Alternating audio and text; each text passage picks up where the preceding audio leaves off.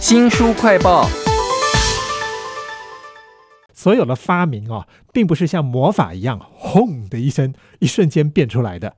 例如呢，远古时代不知道要打多少次的雷，引发了森林大火很多次，才会让人发现说，哎，烧过的东西还蛮好吃的啊。不过要怎么样证明当初发明真的是如此呢？在推论与推翻之间啊，这些吵吵闹闹的过程当中，有什么样有趣的事情呢？我们要为您介绍一本书，书名叫做《原来叉叉是这样被发明的：地球上一百三十项从远古到现代的惊人发明》啊，请到的说书人是刘雅维，雅维你好，主持人好，大家好。一百多项的发明啊，从远古到现代啊，这本书它有一张精彩的历史地图，我们就可以看到人类发明的兴衰和变动。我猜啊，在这几十年，一定是北美洲最厉害，因为有苹果手机嘛。那这个地图上面应该还有一些其他的不同时代、不同地点曾经的兴衰吧。嗯，没错，这本书啊，它从远古到近代的发明时序呢，就是史前、上古，然后中世纪、十十九世纪到现代。那就像主持人说，最开始有一张折页，那它是编年表加上世界地图。世界地图上面呢，用不同颜色的点点，让读者一看，哎，就一目了然，不同年代的发明都是从地球上的哪一大洲冒出来的。所以我们就会发现。最早啊，从非洲萌芽，我们也可以看到亚洲的贡献啊。十九世纪以前是欧洲的天下，然后主持人说的完全没错，越接近近代，越多发明就是集中在北美洲了。哇，原来人类的发明史这么多的变迁呢，而且我还蛮希望说它可以有大圈圈、小圈圈，让你看到那种重要性啊。原来叉叉是这样被发明的。这本书里头应该讲到了很多科技进步，例如说不断的考古，就发现说人类到底什么时候开始用火的呢？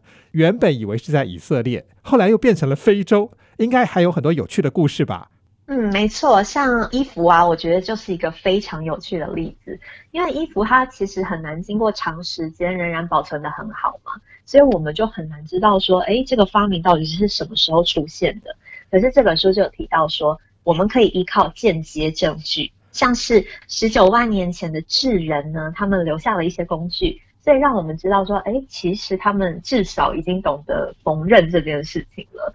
然后我觉得非常有趣的就是，学术界还有一个研究，像是二零一零年就有学者发表，从头虱跟体虱的基因变异的时间点来推算。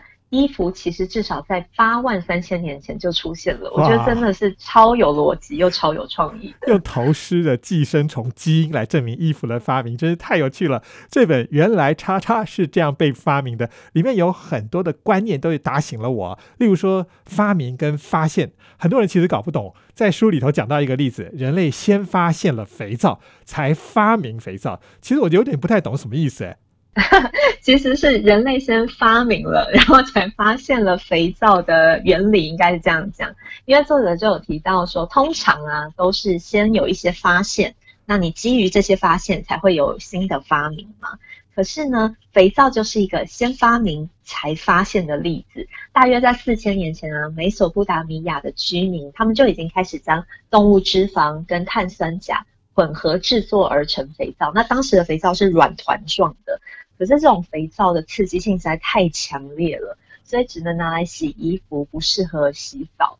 一直到公元一千年，叙利亚的阿勒颇，也就是近几年战乱非常严重的地方哦，他们开始生产手工的硬肥皂，是用橄榄油、植物碱跟月桂籽油做成的。我上网搜寻一下才知道，其实台湾有卖哦，就是有一些购物网。然后非常的贵，三块 香皂大概就要八百块。那肥皂出现的历史是如此的悠久哦，可是一直到距今的两百多年前，才被一位知名的化学家欧仁谢弗勒尔。他才破解了造化反应。现在造化反应是小学生都会学的了。难怪嘛，我就记得说造化反应，我好像很小时候知道了，但是我们都以为这天经地义啊。其实原来叉叉是这样被发明啊。这本书里头有一句话，我觉得非常重要，就是所有的发明都是从零开始的。那这本书就是还原那些从无到有的过程啊。有一些传奇故事，我觉得非常有趣。例如说，像是公共垃圾桶，很难想象历史上真的有人发明了这样的东西。因为我们一定会觉得有垃圾干嘛不丢垃圾桶？可是其实这件事情是很近代，一八八三年才由法国的一位省长，呃，他发布了法令，才有垃圾集中处理的系统。因为一直以来啊，人们都是自行处理垃圾。什么是自行处理垃圾呢？就是随便丢，自生自灭。但是在很早很早以前，如果是游牧生活，可能还不是问题，丢完你就搬到下一个地方了嘛。可是呢，当人类开始慢慢的变成定居的生活，就会有工位问题。其实从中古到古罗马都有一定的处理措施。那这个处理措施就是把垃圾移到城外。集中在一个坑里，其实就是掩埋法了。但是即便如此啊，到了中世纪的巴黎，市民还是非常习惯把垃圾以及很可怕哦自己的大小便直接从窗户丢出去，完全不管上外面是不是有人经过。所以后来第三共和国就签署了一个必须。集中放置垃圾到某个有盖子的桶子中，这样子的法令。原来这么久以前的概念，到现在我们习以为常了。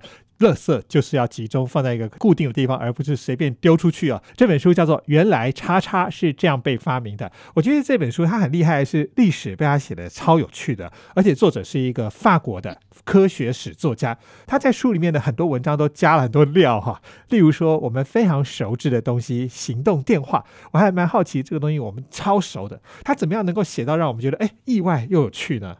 我觉得作者还蛮有趣的。其实他本身是一位学者，法国科学研究中心的历史委员。他对昔日重大发明非常感兴趣。听起来发明历史好像很无聊嘛，昏昏欲睡。可是他的笔调很轻松幽默。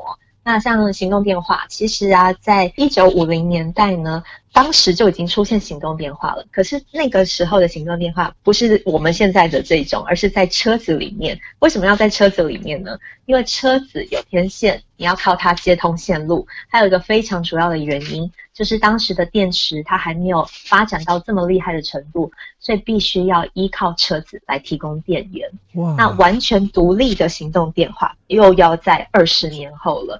这两位 Motorola 的工程师，他们在纽约街头互相接通。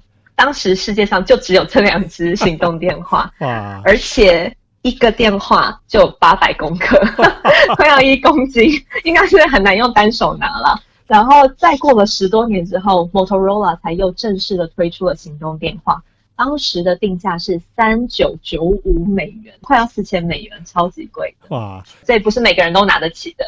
原来行动电话是这样被发明的，一开始甚至把那个汽车当成行动机房，要充电提供天线啊。这本书其实还有很多很未来的东西，例如说用喷的衣服，还有《星舰迷航记》（Star Trek） 里头有那个远距传送嘛。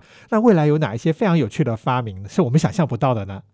我也觉得明日的这个章节真的超级有趣的。那我觉得很有趣的一个是动物语言翻译。现在可能有人听过宠物沟通师，搞不好你还尝试过。可是不管你买不买单啦，网络巨人亚马逊都已经宣布，他们开始研发宠物翻译机 Pet Translator，并且他们委托了一群的专家学者进行研究，预告二零二七年就可以取得成果。